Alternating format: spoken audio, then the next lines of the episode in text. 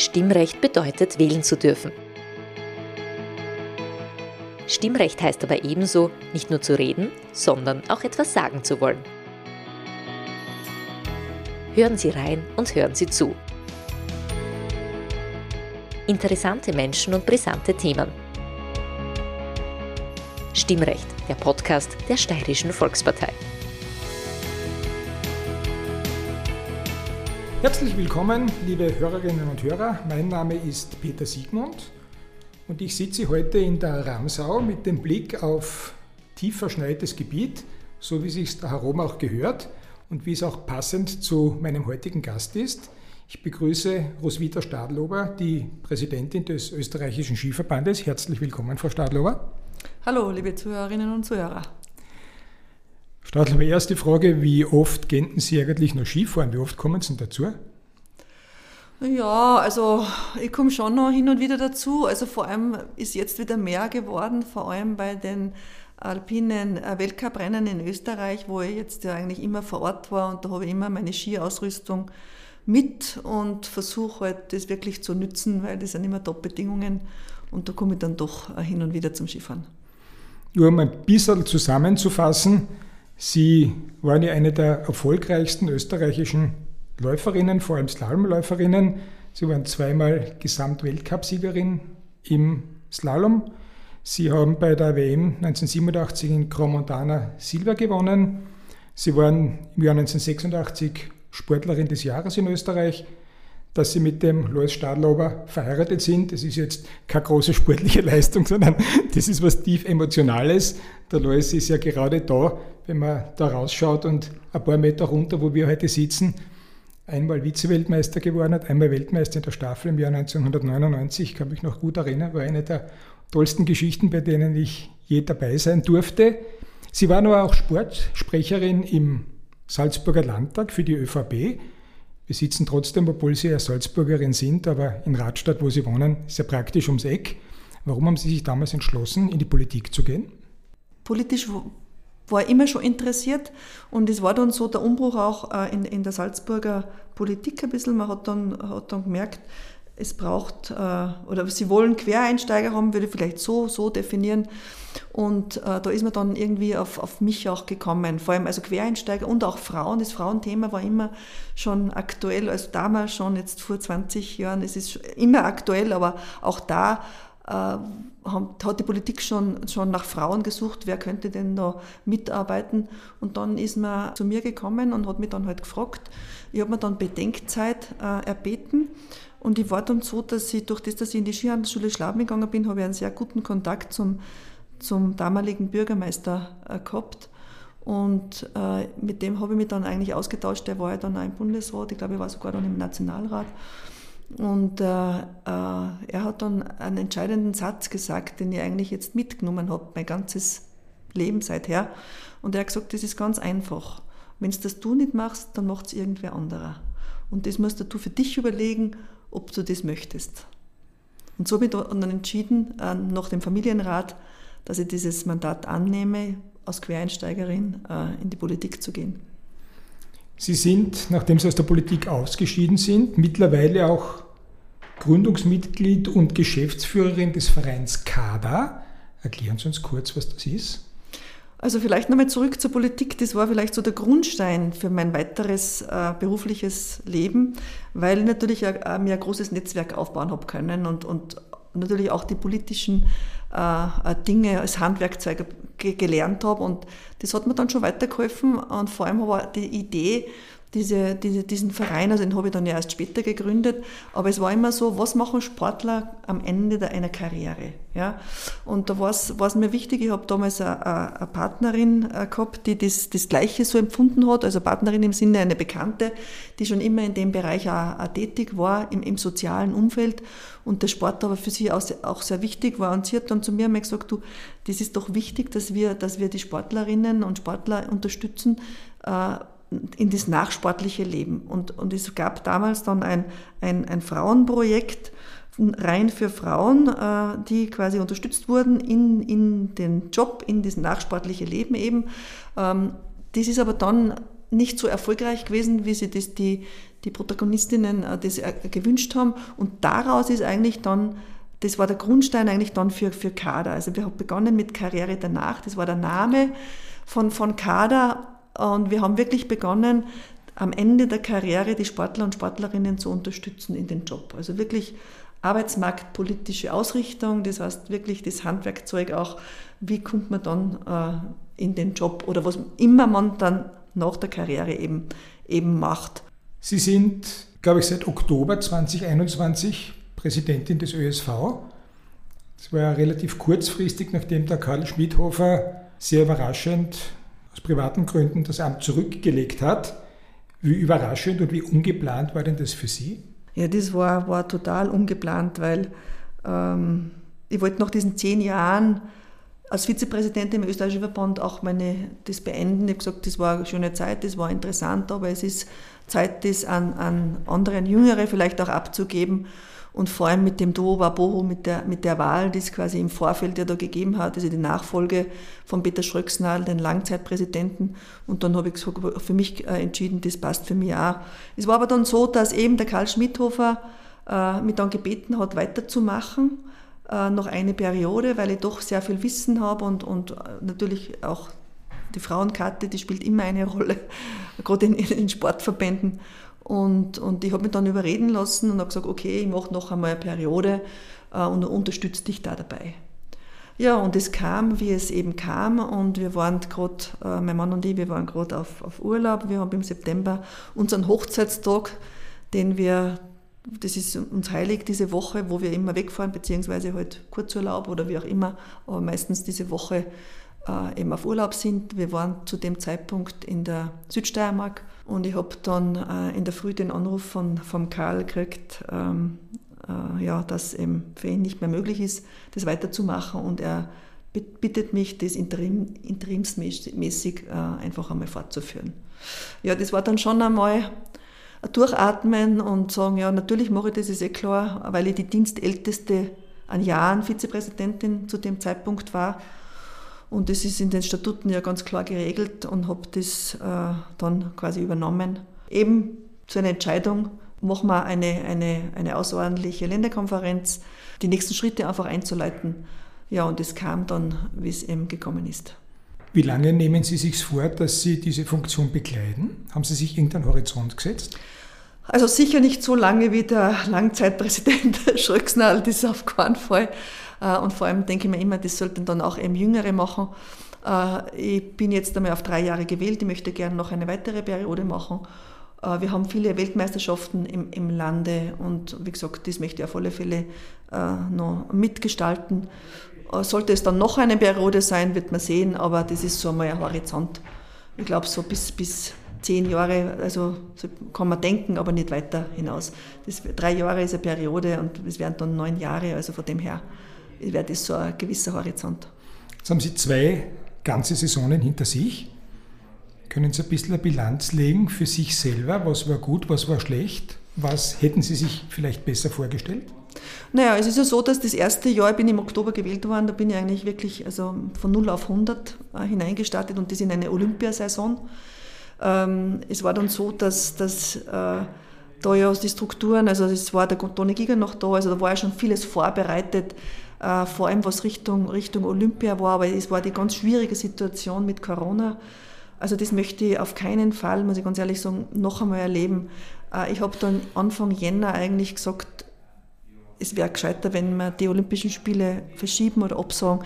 Es hat sich alles so zugespitzt, auch wir familiär. Es war ja ganz, ganz schwierig mit der Theresa als, als, als Olympiateilnehmerin, vor allem, dass nichts passiert, dass, sie, dass wir Corona kriegen. Also diese, diese Distanzen immer und dieses Aufpassen und, und ja, es war wirklich, also es war, war sehr herausfordernd.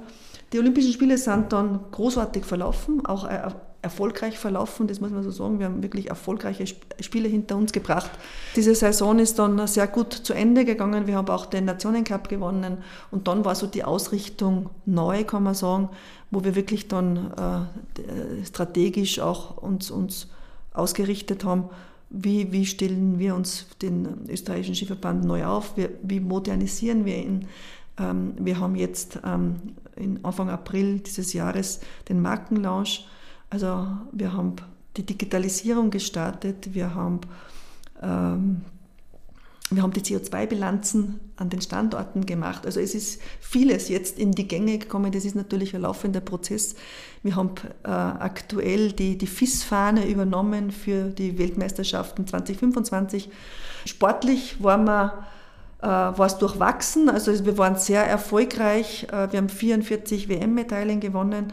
Die bescheidene Bilanz war leider bei Ski Alpin, aber ansonsten waren wir sehr erfolgreich. Herausragend waren die Snowboarder und die Freestyler, die großartig abgeschnitten haben, die Parasportler großartig abgeschnitten haben. Also wie gesagt, diese Bilanzen äh, waren sehr gut.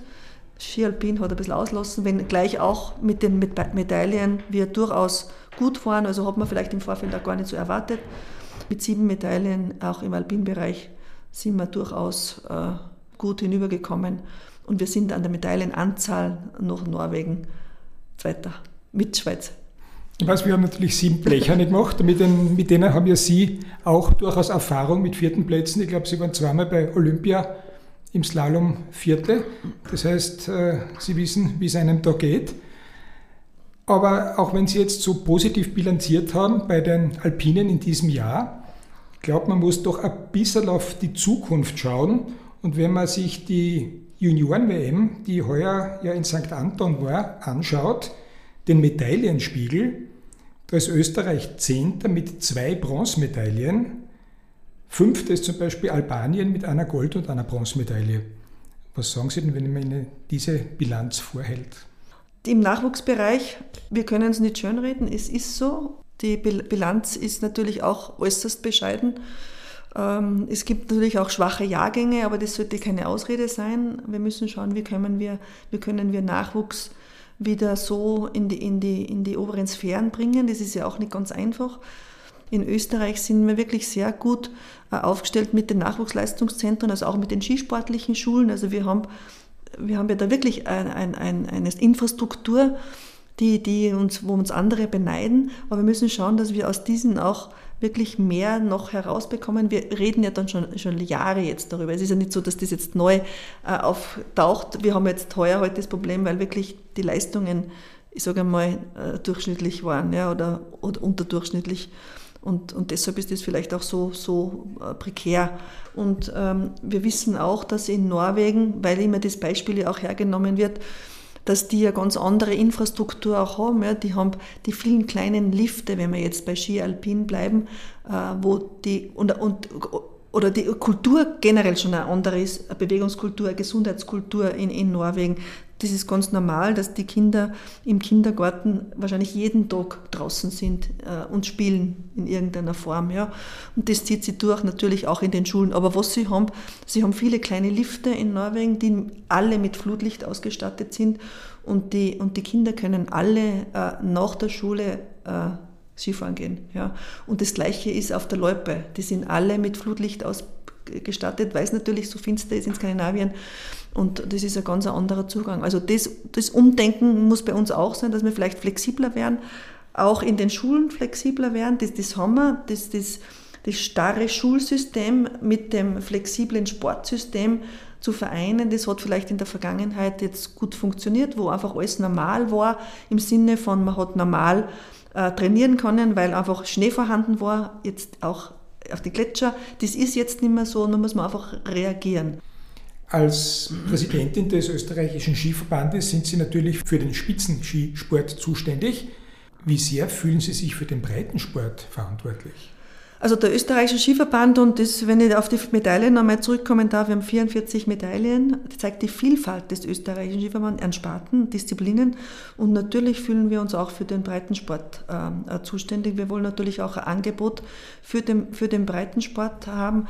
Also das zeigt allein schon die, die Kids Cup Rennen, was wir haben, das ist ja eigentlich Breitensport, da sind wir ja noch weit weg von Leistung oder Spitzensport unsere Referate, wir haben Betriebssport auch in unserem äh, System. Ähm, wenn das auch immer weniger äh, geworden ist. Aber das ist, ist eigentlich das Signal an den, an den Breitensport. Und, und was, was mir ganz persönlich wichtig ist, und das hat auch mit dem Peter Schröcksnadel Stipendium zu tun, dass wir die Vereine unterstützen. Wir haben äh, die Vereine, die ja auch Breitensport, muss man sagen, Angebot anbieten, weil da geht es ja, dass wir junge Menschen zum Skisport bringen. Es gibt in sehr vielen Familien einfach das Problem, dass man sich das Skifahren nicht mehr leisten kann. Jetzt sagen Menschen, die dafür verantwortlich sind, für die Lifte, für die Anlagen, es geht nicht billiger, es kostet alles so viel, was ja auch richtig ist. Jeder will beheizte Achtersesselbahnen, jeder will 500 Meter breite Pisten, die ausschauen wie ein Teppich, anstellen wie sie kann, aber zahlen möchte es keiner.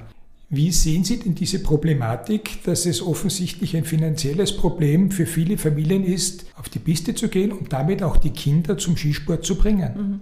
Verstehe vollkommen. Ja, es ist natürlich gefühlt, wird, ist alles teurer geworden oder wird alles teurer. Das, glaube ich, erleben wir auch äh, hautnah. Und ich verstehe das gut, äh, dass man überlegt, wo gebe ich meinen Euro aus und, und wie investiere ich ihn. Und deshalb haben wir auch der österreichische Skiverband, wir haben mit, ich glaube, fast 80 Bergbahnen und Skiliften Kooperationen, wo ein, wo ein ÖSV-Mitglied auch eine Ermäßigung erhält. Ja, wir haben mit, mit der Ski Amadee ein Paket geschnürt, wir haben mit anderen Skigebieten ein Paket geschnürt, wo Mitglieder, ÖSV-Mitglieder, äh, zumindest einmal auch günstiger äh, fahren können mit einer Tageskarte. Also das geht bis zu 10 Prozent, bis zu 15 Prozent, das ist natürlich unterschiedlich, aber da machen wir uns natürlich auch unsere Gedanken. Äh, wie können wir, die, können wir natürlich äh, Personen unterstützen, Familien unterstützen also wir müssen uns vorstellen, wir haben Winter und der Winter wird immer kommen, wenn wir auch jetzt vielleicht heuer keinen so besonderen Winter gehabt haben. Ja. Aber ich habe selber Winter erlebt und das war 1988, wo ich mein letztes Jahr gehabt habe. Da hat der, der Skiclub Radstadt, der immer nach wie vor FIS-Rennen veranstaltet, ist immer im Jänner, immer eigentlich zu, etwa zur gleichen Zeit, da haben wir nicht ins Tal fahren können.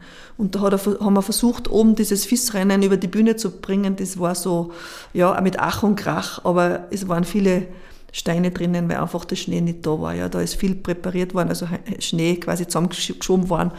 Und, und also wenn ich mich zurückerinnere und ich habe mit, meiner, mit meinen Eltern da, mit meiner Mutter jetzt, der Vater lebt leider nicht mehr, aber erst jetzt wieder einmal gesprochen und sie sagt auch, wie oft haben wir Weihnachten gehabt, äh, wo es überhaupt nicht gegangen ist, wo wir überhaupt nicht Skifahren gegangen sind. Also das hat sich ja erst mit dem Kunstschnee eigentlich entwickelt, also mit den Maschinenschnee, dass man so früh begonnen hat. Und das ist natürlich ein Wirtschaftszweig. Ja. Früher haben wir vor Weihnachten waren die Lifte gar nicht geöffnet, weil es gar nicht gegangen ist. Oft ist erst nach Weihnachten gegangen, weil erst der Schnee gekommen ist. Also das hat es immer gegeben. Ja. Und das Schlimme wäre, wenn wir sagen, wir fahren nicht mehr Ski, weil wir können es uns nicht mehr leisten. Äh, es fährt niemand mehr, äh, oder es geht niemand mehr auf die Loipe, es, es geht niemand mehr Snowboarden, ähm, weil wir das uns nicht leisten können. Äh, dann haben wir Winter, tiefe Winter und niemand wer würde Skifahren, Langlaufen, Snowboarden, Freestylen. Das wäre ja eigentlich nicht denkbar, wenn wir, wenn wir Familien nicht unterstützen. Es würde sicher einen Teil der Identität der Österreicherinnen und Österreicher nehmen. Sie haben davon gesprochen, dass Sie ÖSV-Mitglieder unterstützen, dass die bei den Bahnen, bei den Liften äh, Vergünstigungen haben.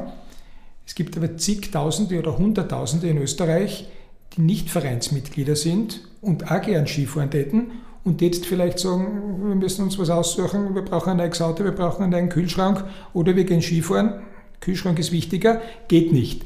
Haben Sie da jetzt Bedenken, dass der Skisport in Österreich diese Bedeutung verliert, die er in den letzten Jahrzehnten gehabt hat?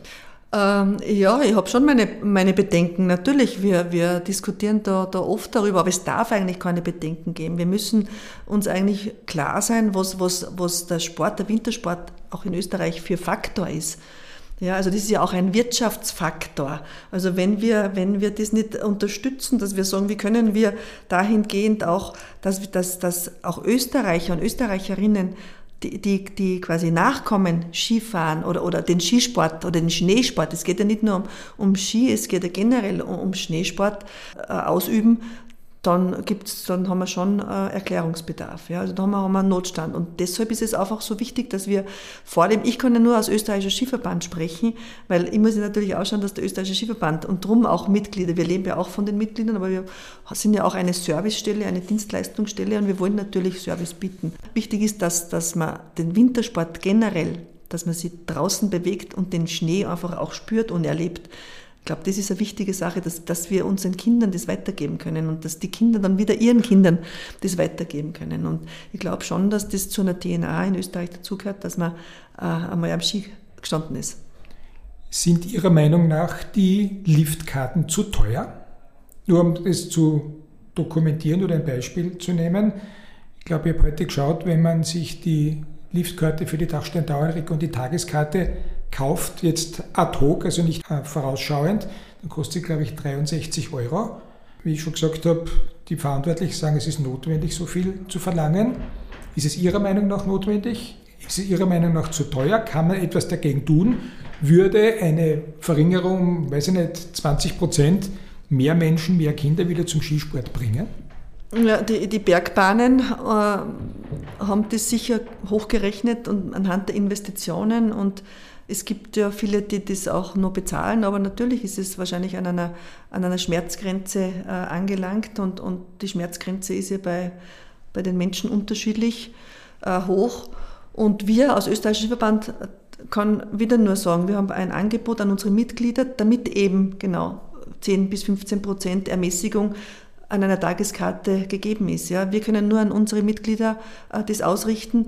Wir können nicht eingreifen in, in die Bergbahnen, in die Preisgestaltung der Bergbahnen. Und vor allem, wir sind ja auch als österreichischer Skiverband, wir sind ja auch Gast, so wie wir die anderen auch alle Gäste sind bei den Bergbahnen, sind wir genauso Gast. Uns gehört keine Sportstätte, wir sind nicht Eigentümer einer Bergbahn.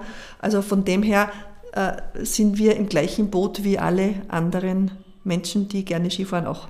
Vielleicht etwas, wo Sie wirklich etwas dazu tun können, ist die Vorbildwirkung, jetzt nicht Sie als Person haben, sondern ich kann mich noch gut erinnern, vor, es ist schon ein paar Wochen her, in Zeiten von Klammer, Christmann, Hinterseher, was weiß ich, da haben alle Kinder Klammer sein wollen und und das waren wirkliche Vorbilder.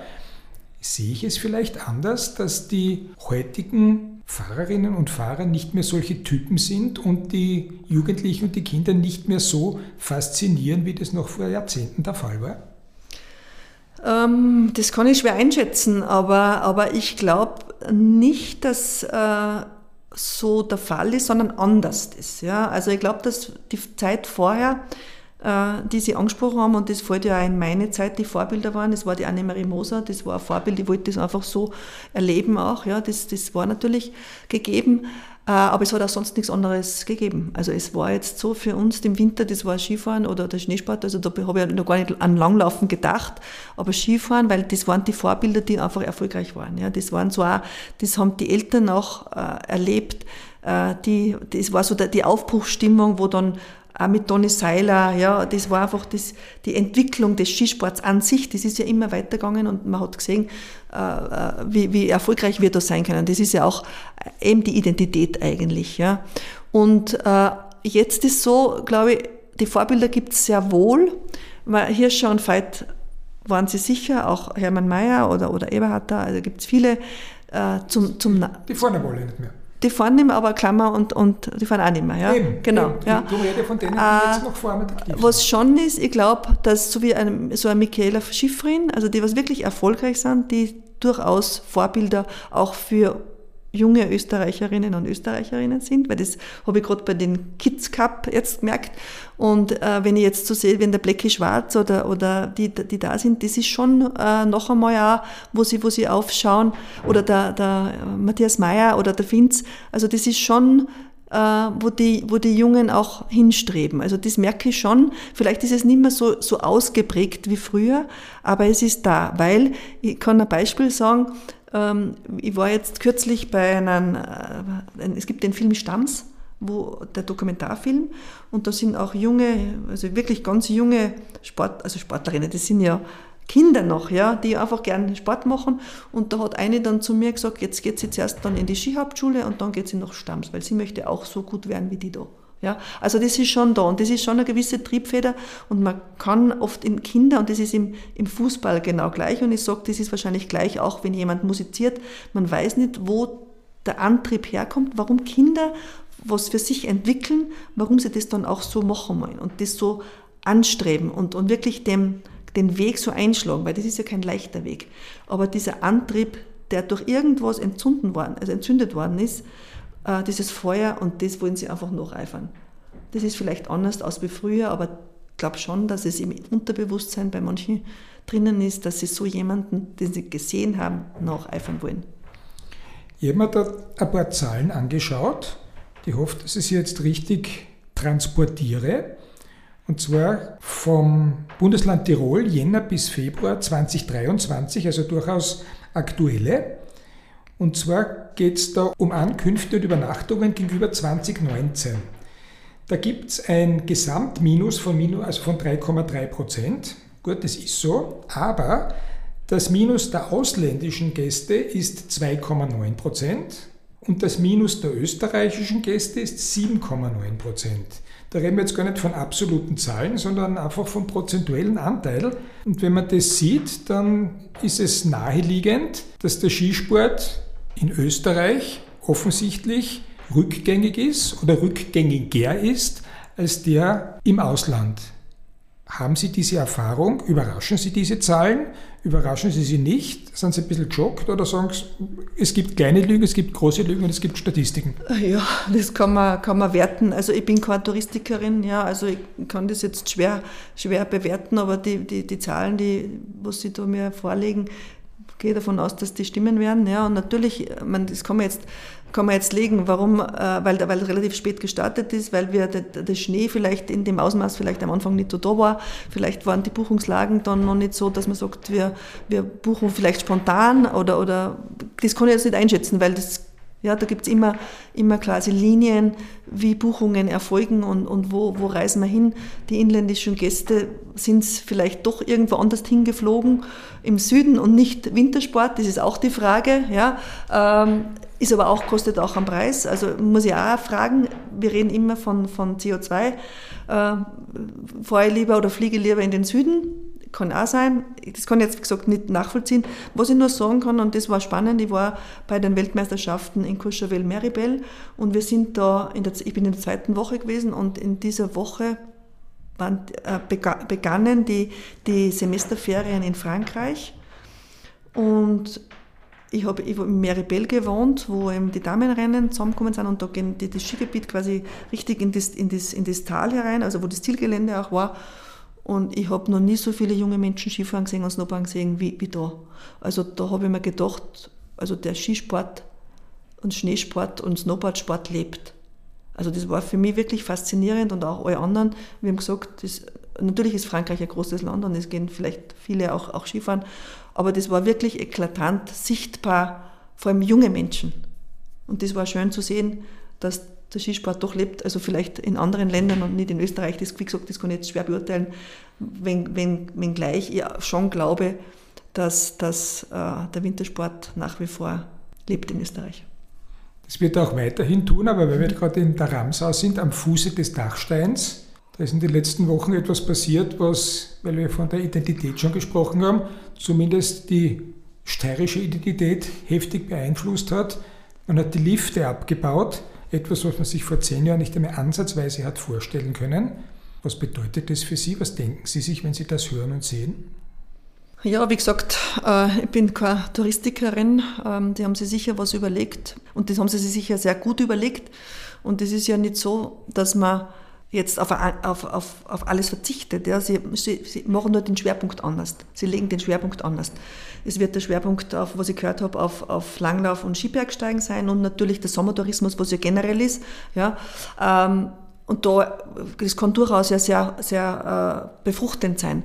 Ich glaube, wir müssen uns generell überlegen, wir haben in, in vielen Regionen alles, es wird alles angeboten, ja, und man muss überlegen, wo kann ich mir oder strategische Überlegungen, vielleicht mache ich Schwerpunkte, Schwerpunktsetzungen, ja, wo, wo äh, ein Produkt vielleicht nicht ganz so, so gut geht. Vielleicht kann ich es woanders hin verlagern, das aber dann gut funktioniert.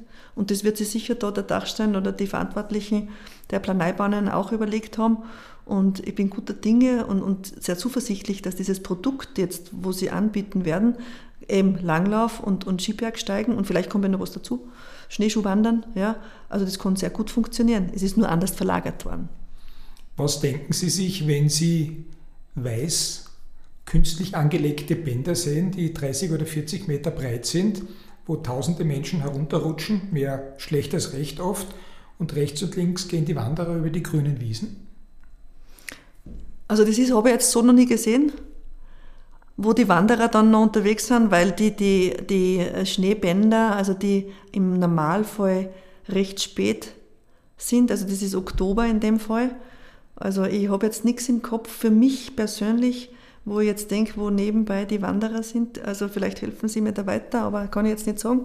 Vielleicht meinen Sie den Pastoren, die ja. Reste höher. Ich weiß es nicht, aber im Normalfall ist es nur für, für einen Skibetrieb dann äh, geöffnet. Und man muss ja sagen, das ist ja eigentlich von den, von den Ressourcen her schonender, weil ja, die haben ja den Schnee überwintert, wenn man das jetzt so in dem Ausmaß äh, denkt, wenn man in den Herbst hernimmt. Äh, jetzt die, die, den, die, den Maschinenschnee, jetzt, man heuer war es natürlich eine prekäre Situation, weil sonst hätte man vielleicht gar nicht Skifahren können, aber es ist ja Gott sei Dank doch der Winter noch rechtzeitig gekommen und auch, auch wir wissen das alle, dass wir da dann auch gut, gut äh, Skifahren haben können. Ähm, aber es wäre sonst wahrscheinlich nicht möglich, ja, es ist so. Aber dass die Wanderer nebenbei sind, das habe ich jetzt so nicht gesehen. Ich glaube, ist auch nicht das Bild. Aber wenn ein Schnee äh, jetzt vom Winter her als Snow Farming gemacht worden ist, ist das ressourcenschonender natürlich, als wie ich mache dann sehr viel Schnee, wo, den, wo ich den ganzen Strom dann dazu brauche. Sie haben gesagt, eine Zeit lang wollen Sie das schon noch machen, die Funktion als Präsidentin des österreichischen Skiverbandes. Wenn Sie dann irgendwann einmal einen Schlussstrich ziehen, was soll denn da überbleiben? Was soll man denn von der Präsidentschaft der Roswitha Stadlober sagen können? Zuerst muss ich noch dazu sagen, dass ich natürlich gewählt werde, vorausgesetzt. Ja, das ist Davon besti das, bestimme, ausgehen, das ja. bestimme ja nicht ich. Ja, das ist ja quasi, wir sind ja ein, der ÖSV besteht ja aus den, aus den Ländern und, und die Länder, die, die, die Landesskiverbände sind der österreichische Skiverband. Äh, was sollte sollt, äh, stehen? Also, wenn man es jetzt in einen Wort oder zwei Wörtern zusammenfassen müsste, glaube ich, wäre es die, die Reformerin. Das wäre, und ähm, sie hat eine neue Wertekultur in den österreichischen Skiverband gebracht. Welche Werte sind oder wären Ihnen da wichtig? Ähm, also das Wichtige ist einmal das Miteinander, das ist einmal an, an oberster Stelle, äh, die Kommunikation und die Wertschätzung, der Umgang äh, miteinander. Äh, das ist eine wesentliche, eine wesentliche Haltung, wie wir, wie wir dann auch gut, gut arbeiten können, beziehungsweise dann auch gut performen können. Weil ich glaube, wenn, wenn das alles, das Paket zusammenpasst und wir wissen alle, wenn man zufrieden ist, dann kann man gut sein, dann tut man was gern und dann tut man es gut. Dann wollen wir alle hoffen, dass Ihre Werte so angenommen werden, wie Sie sich das wünschen, dass vor allem die nächsten Saisonen wieder erfolgreicher werden, als es die heurige war. Skialpin. In Skialpin, die anderen ja, waren sehr Genau, die anderen waren, ich meine, Sie sind ja zwar selbst sportlich, ihre sportliche Heimat ist Ski aber wenn man ihre Tochter anschaut, die Theresa, die natürlich sinnbildlich dafür ist, dass es in Österreich auch andere Skisportarten gibt, wo wir sehr erfolgreich sind. Also sie sind, obwohl sie Alpinfahrerin sind oder waren, natürlich auch mit Herz und Seele in den anderen Sportarten zu Hause. Frau Stadlober, herzlichen Dank dafür, dass Sie sich die Zeit genommen haben, hier in der tief verschneiten Ramsauer Landschaft mit uns zu sprechen und weiterhin alles Gute für Ihre Funktionen und für Ihre Aufgaben. Herzlichen Dank. Danke. Liebe Hörerinnen und Hörer, ich bedanke mich auch bei Ihnen wieder einmal für das Interesse und für Ihre Aufmerksamkeit. Wenn es Ihnen gefallen hat, dann liken Sie uns und abonnieren Sie uns und vor allem seien Sie auch bei der nächsten Episode vom Stimmrecht wieder dabei.